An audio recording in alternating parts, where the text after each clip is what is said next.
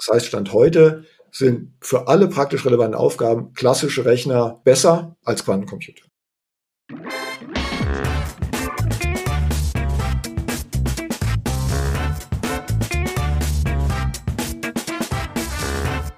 Herzlich willkommen zum Data Culture Podcast. Ich bin Carsten Bange und zu Gast ist heute Jan-Rainer Lahmann, der als IBM Distinguished Engineer Quantum in Dach einer der besten Ansprechpartner ist um uns mehr zu verraten, wo Quantum Computing und Quantum Machine Learning heute eigentlich steht. Warum es sich lohnt, inzwischen sich das Thema mal genauer anzuschauen und warum Quantencomputer keine Big Data Maschinen sind. Das heißt, man in den Anwendungen verstehen sollte, für welche Problembereiche und welche Themen man auf Quantencomputer setzen kann. Wir lernen auch noch, wie man auch kostenfrei heute schon auf Quantencomputer zugreifen kann. Also viele spannende Themen. Wir lernen einiges zu diesem doch neuen, aber sehr, sehr spannenden Thema. Viel Spaß mit der Folge.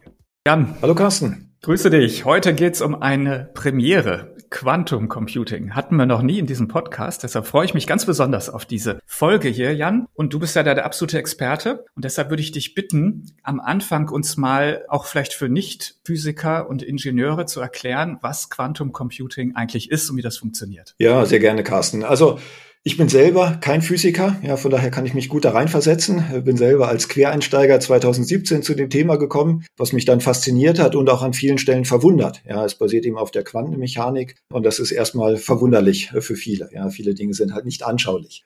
Die Frage, wie funktionieren Quantencomputer? Ich glaube, es ist gut, wenn man mal zurückguckt, wie die Idee für Quantencomputing entstanden ist. Das war vor ungefähr 40 Jahren. Ja, da hat ein Physik-Nobelpreisträger der Richard Feynman auf einer Konferenz zunächst mal eine Beobachtung und dann eine Idee geschildert. Die Beobachtung war, dass die Quantenmechanik ist ja vor 100 Jahren entwickelt worden, die Gleichungen formuliert worden. Und wenn man eben auf klassischen Rechnern versucht, diese quantenmechanischen Gleichungen zu berechnen, quantenmechanische Strukturen, Moleküle zu simulieren, dann merkt man, ist das ein sehr, sehr großer Aufwand auf klassischen Rechnern. Und auch schon für gar nicht mal allzu große Molekülstrukturen übersteigt das die Leistungsfähigkeit von klassischen Rechnern. Das war zunächst die Beobachtung und die Idee von Richard Feynman war dann, wenn man ganz andere Rechner hätte, die diese quantenmechanischen Effekte wie Superposition und Verschränkung direkt zugänglich und steuerbar machen und damit nutzbar für Berechnungen, dann müsste das mit so einem Rechner und da war erstmal völlig unklar, ob und wie man den bauen kann. Aber prinzipiell müsste man mit so einem Rechner dann ja viel besser eben diese quantenmechanischen Gleichungen berechnen können. Und äh, wenn man die Idee hört, dann ist die, glaube ich, sehr eingängig und, und nachvollziehbar. Und dann ist äh, sehr viel Forschungsarbeit getan worden. Einmal, um äh, zu verstehen, was kann man tatsächlich mit solchen Rechnern machen. Es gibt ein neues neuen Zweig, Quantum Information Science, was sich damit beschäftigt. Und andererseits eben in, wie baue ich so einen Rechner? Ja, wie, wie kann ich die herstellen? Wie kann ich die realisieren? Hier kann man einerseits natürlich tiefer einsteigen in die Frage, wie ist der Rechner tatsächlich gebaut? Wie, wie werden solche Quantenbits, auf denen ein Quantenrechner dann beruht, wie werden die physikalisch realisiert? Ehrlich gesagt, damit kenne ich mich nicht aus, sondern ich kommen halt von der mathematischen Seite und dann kann man einfach die Gleichungen angucken, ja, auf denen eben, mit denen man das beschreiben kann, wie das System funktioniert. Und die sind gar nicht mal so schwierig. Das ist alles lineare Algebra, Matrix-Vektor-Multiplikation. Die Basis ist äh, praktisch eine Beschreibung, wie, wie sieht der Zustand von so einem einzelnen Qubit aus. Und das ist in einer, das kann zunächst mal in zwei Basiszuständen sein dem Zustand 0 und dem Zustand 1, genau wie ein klassischer Rechner. Und dann, das ist das Besondere, auch in einer Überlagerung, das heißt in einer Linearkombination der Zustände 0 und 1. Genau, und äh, das war die Superposition. Und dann kann man eben auch noch verschiedene von diesen Qubits miteinander verschränken, eine Abhängigkeit dazwischen erzeugen. Und das ist jetzt erstmal vielleicht verwunderlich, aber das bietet dann eben ganz neue Möglichkeiten des Computings, des Rechnens. Mhm. Welche? Also in welche Richtung geht das dann? Ja, zunächst mal natürlich die ursprüngliche Idee von Richard Feynman, Simulation quantenmechanischer Systeme, das heißt Berechnung von Molekülstrukturen, Aufgaben aus der Quantenchemie, Materialforschung. Wenn man die Idee gehört hat von Richard mhm. Feynman, ist das ja erstmal naheliegend. Nicht? Dann, dann glaubt man, okay, das könnte funktionieren. Und dann war das Überraschende, dass 1994 ein Forscher, der Peter Shaw, einen Algorithmus entwickelt hat, mit dem man mit so einem Quantencomputer, ja, mit Verwendung von Superposition und Verschränkung, ja, große Zahlen sehr effizient faktorisieren kann. Das hat jetzt erstmal gar nichts zu tun eben mit eigentlich äh, Quantenmechanik. Ja, und von daher ist das überraschend, dass es so einen Algorithmus gibt, der auf Quantencomputern läuft, sehr effizient ist. Das hat entsprechende Auswirkungen für Verschlüsselung. Ja, wenn man Zahlen faktorisieren kann, gefährdet das einige der, der gängigen, ganz wichtigen Verschlüsselungsverfahren. Und das war ein ganz wichtiger Meilenstein eben für das Quantencomputing, weil man dann gesehen hat, okay, das funktioniert offensichtlich auch für ganz andere Probleme als die ursprüngliche Idee von Feynman. Man hat dann gefunden, es gibt noch zwei weitere wichtige Bereiche. Das eine sind mathematische Optimierungsaufgaben und Machine Learning. Ja, das heißt, für diese beiden Bereiche gibt es auch bereits Algorithmen, die auf Quantencomputern laufen und wo man sich Vorteile von verspricht, wenn die Quantencomputer erstmal noch ein bisschen größer und besser sind. Genau. Und dann kann man die eben auf entsprechende Anwendungsfälle aus äh, verschiedenen Industrien natürlich anwenden, daneben im Sinne Machine Learning, künstliche Intelligenz und mathematische Optimierung. Mhm. Auf die äh, Dinge müssen wir gleich nochmal ein bisschen im Detail eingehen, weil das natürlich hier in den Data Culture mit Data und Analytics Schwerpunkt ja am besten reinpasst. Aber lass uns doch mal ganz kurz so die, die Basics abschließen sozusagen. Ich sag's mal in den Worten, wie ich es jetzt verstanden habe. Also wir haben eine Besonderheit hier aus der Quantenmechanik oder zwei eigentlich. Das ist, wir haben nicht nur 0 und 1, sondern auch weitere Zustände. Und dann haben wir diese Verschränkung, also Abhängigkeiten in irgendeiner Form, die wir jetzt gar nicht weiter verstehen müssen. Und so, und jetzt gibt's quasi dann kann man das Algebra nennen? Also bei klassischen Computer ist ja das Entscheidende. Ich habe eben diese zwei Zustände, 0 und 1, eben, was ich, magnetisch oder elektrisch oder was auch immer. Und dann ja diese Boolsche Algebra, die mir dann ermöglicht zu rechnen. Und jetzt habe ich hier, kann man das so sagen, vielleicht eine andere Algebra, die mir dann ermöglicht, quasi mit den Möglichkeiten, die dann so ein Rechner bietet, etwas zu berechnen oder einen Algorithmus auszuführen. Genau, das ist korrekt. Ja, und diese, was du gerade als mhm. neue Algebra bezeichnet hast, es ist tatsächlich einfach sozusagen lineare Algebra, also Matrix-Vektor-Multiplikation mit komplexen Zahlen, also komplexe Matrizen und Vektoren. Und von daher ist es eigentlich gar nichts besonders Kompliziertes, was in so einem Quantencomputer stattfindet. Das Besondere ist, dass wenn man die Dinge, die ein Quantencomputer macht, wenn man die auf einem klassischen Rechner eben mit Matrix-Vektor-Multiplikation darstellen will, dann werden diese Vektoren und Matrizen sehr, sehr groß. Und zwar die Dimension der Vektoren ist 2 hoch n und n ist die, die Anzahl der Quantenbits, die man in einem Rechner hat. Ja, das heißt also, wenn wir eben jetzt äh, richtig das überschlage, wenn wir 20 Qubits haben, was keine große Zahl ist, dann haben diese Vektoren und Matrizen eben schon eine Dimension von einer Million. Und im Augenblick gibt es ja schon Quantencomputer, die wesentlich größer sind als 20 Qubits. Ja, also wir haben Systeme mit äh, über 100 Qubits, das größte sogar über 400. Das heißt, es sind eben einfach riesige Matrizen und Vektoren, ja, die man bräuchte, um das auf einem klassischen Rechner nachzustellen oder einen Simulator laufen zu lassen. Und das übersteigt einfach den zur Verfügung stehenden Speicher. Also ich habe ein Problem mit dem RAM.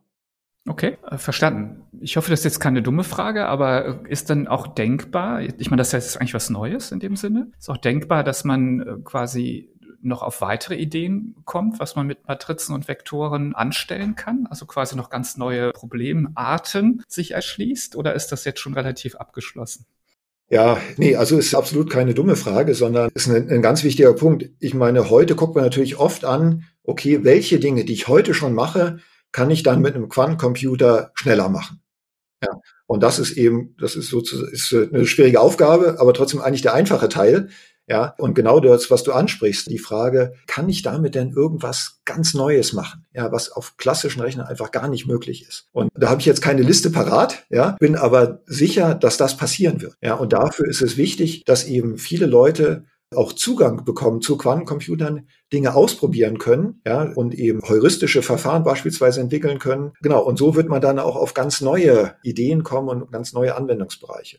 Ich kann mal versuchen, irgendwie eine Idee zu schildern. Geht tatsächlich auch in den, den, den Data- und Machine Learning-Bereich. Und das ist bei Quantentechnologien gibt es ja nicht nur Quantum Computing, sondern auch beispielsweise Quantenkommunikation, also quantenmechanische Prinzipien zu mhm. benutzen für, für Kommunikation oder auch Sensorik, Quantensensorik, wo die Idee ist, dass man eben wesentlich bessere Sensoren beispielsweise für Autos oder auch im medizinischen Bereich erstellen kann. Und so ein Quantensensor, der kann natürlich klassische Daten liefern, also Bits und Bytes, oder auch Quantendaten, also eben verschränkte Quanteninformationen. Und jetzt die Daten, die ein Sensor liefert, die sind ja nicht immer so ganz klar oder einfach. Ja, der sagt ja nicht immer, Temperatur ist 17 Grad, sondern liefert ja eine unter anderem ein ganz komplexes Datenbild, wo man dann erstmal verstehen muss, ja, was und mit Machine Learning Methoden rangeht, um zu verstehen, was ist das eigentlich, was der, was der Sensor da erkannt hat oder, oder vor sich hat. Und jetzt ist eine, ist eine Idee, dass man mit einem Quantensensor, der Quantendaten liefert, diese Daten eben direkt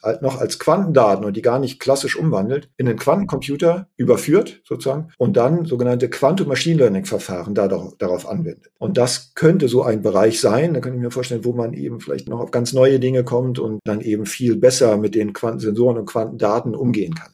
Mhm. Interessant, auf jeden Fall. Bei diesen Qubits, vielleicht kannst du noch mal kurz das, das RIP ist ja eigentlich so ein bisschen so die Kennzahl, die man mal wieder liest, die so ein bisschen ja auch den Fortschritt quasi repräsentiert. Und da wäre eigentlich so meine Frage, ist das so wie, wie bei den klassischen Rechnern, wo man quasi immer so eine Verdopplung hatte, ja, so von 128 auf 256 und so weiter? Läuft das da so ähnlich? Oder vielleicht kannst du mal kurz beschreiben, wie eigentlich so der, der Fortschritt läuft und was uns da jetzt eigentlich auch bevorsteht. Also ist das vielleicht sogar eine exponentielle Entwicklung auch da, ja, dass, dass man das auch dann schwer greifen kann, wie schnell das das eigentlich geht?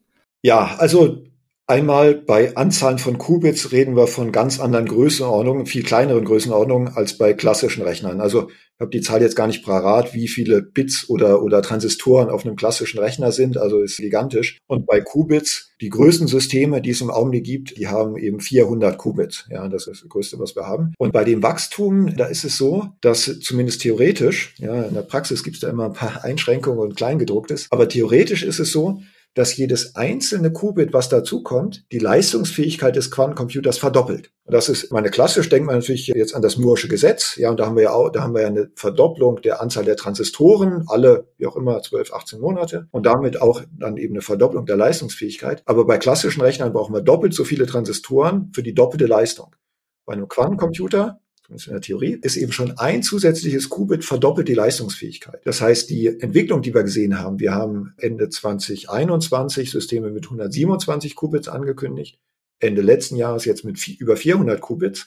Der Sprung von 127 auf 400 ist eben nicht eine Verdreifachung, sondern also eine enorme Leistungssteigerung der Systeme. Jetzt, wo wir bei der Leistungsfähigkeit der Systeme sind, die Anzahl der Qubits ist eine wichtige Größe dabei und auch sagen wir, leicht verständlich und wird auch gerne dann eben in, in der Presse oder in Diskussionen gehandelt. Es gibt aber noch zwei weitere ganz wichtige Kenngrößen. Und das eine ist die Qualität der Systeme. Und wenn man aus der klassischen Welt kommt, wie glaube ich wir alle, dann wundert es einen erstmal, wenn man sagt, der Quantencomputer macht eine Menge Fehler. Also es gibt viele Fehlereinflüsse, wir sprechen von Error und Noise, die einfach ja die Ergebnisse beeinflussen und, und eben Störeinflüsse sind. Und das heißt, man hat jetzt eine, eine neue Kenngröße, die Qualität der Systeme. Ja, bei klassischen Rechnern gehen wir davon aus, da verrechnet sich keiner, das ist ja ganz klar. Aber bei Quantencomputern Qualität ist wichtig und dafür gibt es auch eben Kenngrößen und Benchmarks, um die Qualität der Systeme zu beschreiben. Und in gewissem Sinne ist das tatsächlich noch wichtiger als die Anzahl der Qubits oder im Augenblick ist ein größerer Fokus auf Steigerung der Qualität. Ja. Und da gibt es noch eine dritte Dimension, das ist die Ausführungsgeschwindigkeit.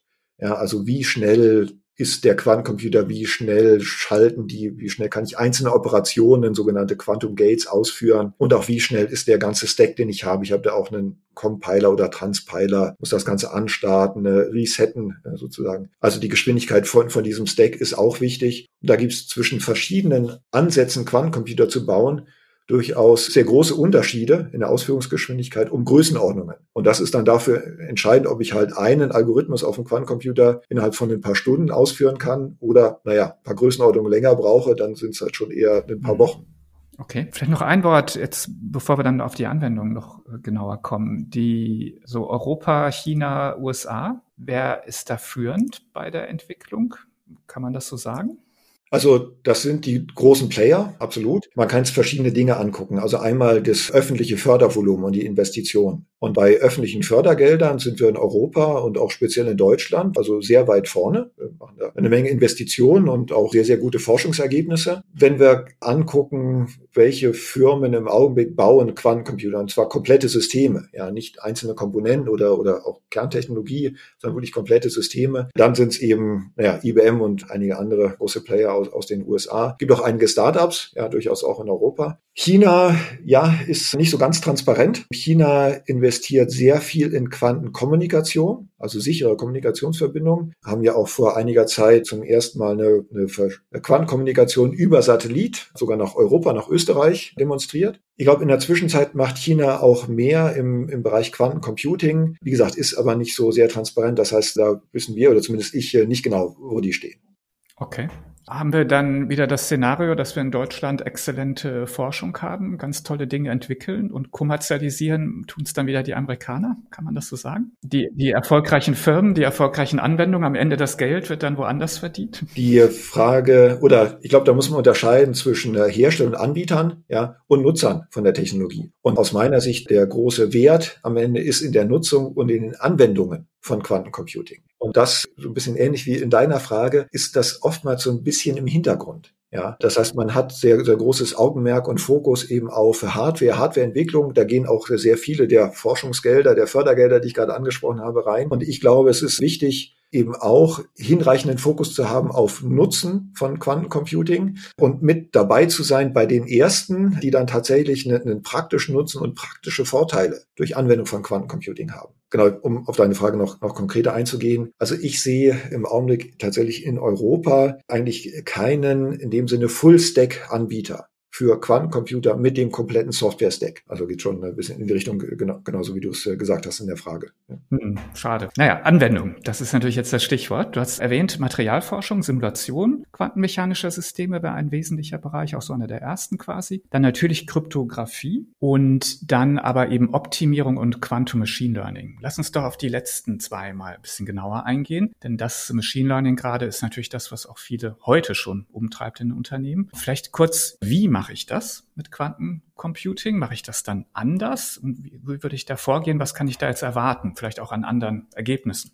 Ja, vielleicht ganz kurz fangen wir an mit Optimierung. Ja, und das sind eben Fragestellungen wie beispielsweise Routenoptimierung, Optimierung in der Produktionsplanung. Und da gibt es eben spezifisch Algorithmen, die dann auf Quantencomputern laufen, haben kryptische Namen wie QAOA oder VQE. Und im Kern, was die machen, sind eben, wenn wir die mathematische Formulierung der Fragestellung angucken, sogenannte QBOs. Quadratic Unbound Binary Optimization, also quadratische Optimierungsprobleme ohne Randbedingungen. Das können Quantencomputer lösen. Und wir gehen davon aus, in Zukunft auch größere Probleme lösen und das schneller als klassische Rechner. Jetzt gibt's viele praktische Fragestellungen, die man dann eben als Kubo formulieren kann und dann eben statt mit einem klassischen Solver mit einem Quantencomputer behandeln kann. Und die Idee ist da tatsächlich, dass man diesen Solver wirklich austauschen kann. Das heißt, ich muss jetzt nicht meinen meinen ganzen Flow komplett ändern, ja, sondern ich habe eine Formulierung des Problems und kann dann eben einfach entweder den klassischen oder den Quantum Solver verwenden und muss da in meinem Code sonst gar nichts großartig ändern. Okay, spannend. Wo, wo stehen wir da heute von der Leistungsfähigkeit her? Ist das quasi schon, schon ähnlich, besser, noch schlechter? Also das ist ein ganz wichtiger Aspekt und der Begriff dazu ist Quantum Advantage. Und unser Fokus ist auf einem praktischen Quantum Advantage. Also nicht irgendwelche theoretischen Ergebnisse und welche Aufgaben, wo man zufällig generierte Quantenprogramme ausführt und guckt, könnte das ein klassischer Rechner irgendwie ähnlich gut, sondern wirklich praktische Fragestellung, praktisch relevante Fragestellung und gucken, wie leistungsfähig ist ein Quantencomputer. Und es ist ganz klar, irgendwann muss bei zumindest einigen Aufgaben der Quantencomputer besser sein, denn sonst würde man es nicht weiter betrachten. Ja, also ganz klar, Ziel ist so ein Quantum Advantage und auch ganz klar die Aussage, Quantum Advantage ist Stand heute für keine praktisch relevante Aufgabe erreicht. Ja, das heißt, Stand heute sind für alle praktisch relevanten Aufgaben klassische Rechner besser als Quantencomputer. Klare Aussage. Schon mal vielen Dank dafür. Nur jetzt hast du ja vorhin auch gesagt, ja, jeder Qubit bringt eine Verdopplung der Leistungsfähigkeit. Gibt's irgendeine Prognose, wann man jetzt, also bleiben wir mal bei den zwei Fällen, die ich glaube für die, den Hörerkreis hier am spannendsten sind, das ist eigentlich genau diese Optimierungssachen und Quantum Machine Learning. Gibt's eine oder kann man das überhaupt eine Prognose wagen, wann diese Quantum Advantage erreicht sein könnte? Ja, also das ist ein ganz wichtiger Aspekt, der viele umtreibt. Und eine feste Aussage, eine Garantie dafür gibt's nicht. Ja, das ist klar, das sind viele Forschungsfragestellungen noch zu lösen. Das ist also nicht nur wie eine Frage, ich muss so und so viel Lines of Code entwickeln, brauche so und so viel Developer, ja, so und so viel Zeit, sondern es sind Forschungsfragestellungen, wo ich sage immer gerne, man noch nicht mal alle Fragen kennt, ja, geschweige denn die Antworten. Jetzt aber, um ein Gefühl für die Zeitachse zu geben, ist, wir denken, es wird auch nicht irgendwie einen Zeitpunkt geben, wo es dann umschlägt von, von schwarz auf weiß, sondern es wird ein fließender Übergang sein. Ja, man wird sich erstmal dahin entwickeln, dass eben Quantencomputer, ich sag mal, wettbewerbsfähig sind und überhaupt erstmal in der gleichen Liga mitspielen. Dann wird man auch, dann werden auch Leute natürlich die klassischen Algorithmen wieder verbessern. Ja, das heißt, es wird einen, wird einen Führungswechsel geben, sozusagen. Es wird sich auch unterscheiden für verschiedene Aufgaben. Es ist nicht, dass auf einmal dann im Quantencomputer für alle Aufgaben irgendwie besser, schneller sind. Wir haben in der letzten Woche in der Nature Zeitschrift in den USA auf der Titelseite eine Publikation veröffentlicht und da sprechen wir von auf Englisch Utility of Quantum Computing. Das ist nicht ganz so einfach zu übersetzen ins Deutsche. Also ich würde es mal salopp übersetzen mit eben genau dem, wir spielen jetzt mit. Ja, wir sind auf Ballhöhe für eine ganz spezifische Aufgabe. Ja, das ist eine Aufgabe, ja, das ist ein Ising-Modell für ein 2D-Lattice, also ist eine Aufgabe aus der Physik. Und da hat man jetzt mindestens gleich gute, teilweise auch bessere Ergebnisse erzielt, schneller erzielt als auf klassischen Supercomputern. Ja, das ist also ein, ein, ganz großer Schritt. Wir würden das allerdings noch nicht jetzt als Quantum Advantage bezeichnen. Wie gesagt, weil die klassischen Verfahren, die werden sicherlich auch noch verbessert werden. Da ändert sich die Führung dann nochmal. Und die Aufgabe ist eine praktisch relevante Aufgabe, aber jetzt noch nicht so ein richtiger Industrie-Use-Case, ja, worauf die Welt gewartet hat.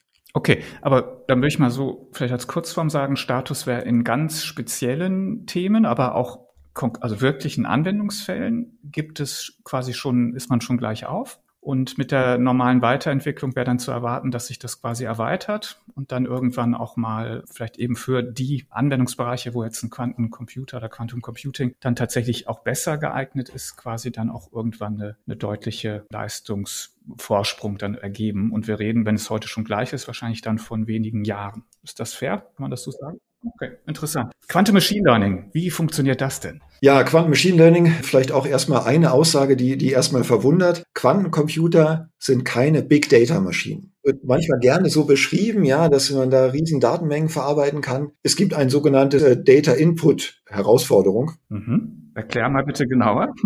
Das heißt, es ist nicht einfach, große klassische Datenmengen in einen Quantencomputer einzugeben. So, und man spricht dann gern bei Quantencomputern davon, das ist Small Data, Big Compute. Das heißt, was gut zu einem Quantencomputer passt, sind Aufgaben, wo ich eher wenige Daten habe mhm. und auf diesen wenigen Daten dann aber ganz große Rechnungen mache. Und im Umfeld Machine Learning gibt es tatsächlich solche Fälle. Und zwar gibt es beispielsweise sogenannte Quantum Support Vector Maschinen, das heißt Kernel-basierte Methoden. Und die Idee ist, dass man auf dem Quantencomputer dann einen Custom Kernel berechnen kann. Wesentlich besser, wesentlich effizienter als klassisch, wo man ja häufig äh, Standardkernel verwendet. Und dann verwendet, und dieser Kernel ist dann eben, naja, eine Matrix sozusagen. Und äh, den kann man dann im Rahmen eines klassischen Support Vector Machine Ansatzes verwenden. Erklär uns nochmal Support Vector Machines. Witzigerweise habe ich in den 90er Jahren da schon meine Diplomarbeit drüber geschrieben, aber ich glaube, viele, in der hier zuhören können, haben nicht so viel anfangen. Vielleicht nochmal ganz kurz, wenn das so eine der Kernanwendungen ist, lohnt es sich vielleicht, das mal ganz kurz zu beschreiben, was das eigentlich ist und was, das, was man damit machen kann. Mit Support Vector Maschinen kann man Klassifikations- und Regressionsaufgaben lösen. Und die Teil eben von diesen Support Vector Maschinen ist eben ein so, sogenannter Kernel, den man braucht, um gewisse Ähnlichkeiten zwischen Funktionen und Datenpunkten zu beschreiben. Da werden in der klassischen Welt eben Standardkernel verwendet, die man nicht immer neu berechnen muss, weil das Berechnen sehr aufwendig ist. Und ein Quantencomputer kann eben einen Kernel, der spezifisch ist für diese Daten und für diese Aufgabenstellung, sehr effizient, sehr schnell berechnen. Und damit kann dann eben so ein Quantum Machine Learning und Quantum Support Vector Machine deutlich bessere Ergebnisse liefern als ein klassischer Ansatz und auch mit weniger Trainingsdaten. Okay, und mit Klassifikation und Regression erschlage ich ja schon auch sehr viele hochrelevante Use Cases. Ne? Also Regression ist ja mal so Kern der Vorhersage in vielen Fällen. Also und genau diese Predictive Sachen sind ja dann inzwischen auch weit verbreitet. Und Klassifikationsaufgaben habe ich ja auch extrem oft. Ne? Wenn ich was ich an, an Fraud Detection denke, ja, ist jetzt hier ein neues, neuer Kunde, neue Transaktion, ja, ist jetzt potenziell fraudulent oder potenziell okay und ähnliche Dinge. Aber das, das, damit denke ich, erschlägt man ja schon sehr, sehr viele Anwendungsbereiche. Absolut. Nicht? Und da sind wir dann eben bei, naja, den Anwendungsfällen, die ich auch beim klassischen Machine Learning habe. Ja, und kann dann eben als Alternative diese Quantum Machine Learning Verfahren verwenden. Wie gesagt, wo im Augenblick die Erwartung, die Hoffnung ist, dass man mit weniger Daten, mit weniger Trainingsdaten bessere Ergebnisse erzielen kann. Was natürlich relevant ist, weil das ja eins der großen Themen ist, ne, dass ich ja häufig extrem viele Trainingsdaten brauche, bis eben Machine Learning Verfahren dann wirklich vernünftige Ergebnisse liefern. Also könnte man da vielleicht einen interessanten Fortschritt erwarten? Auch da jetzt konkret die Frage, wo stehen wir da? Ist, ist man, weil das wird ja auch gerne gemacht, solche Verfahren zu vergleichen. Das ist ja durchaus üblich. Also auch dort ist es so, dass auch in dem Bereich eben noch kein Quantum Advantage, noch keine Vorteile, keine praktisch relevanten Vorteile durch Quantum Computing heute existieren. Quantum Machine Learning und die Simulation quantenmechanischer Systeme sind im Augenblick aber die,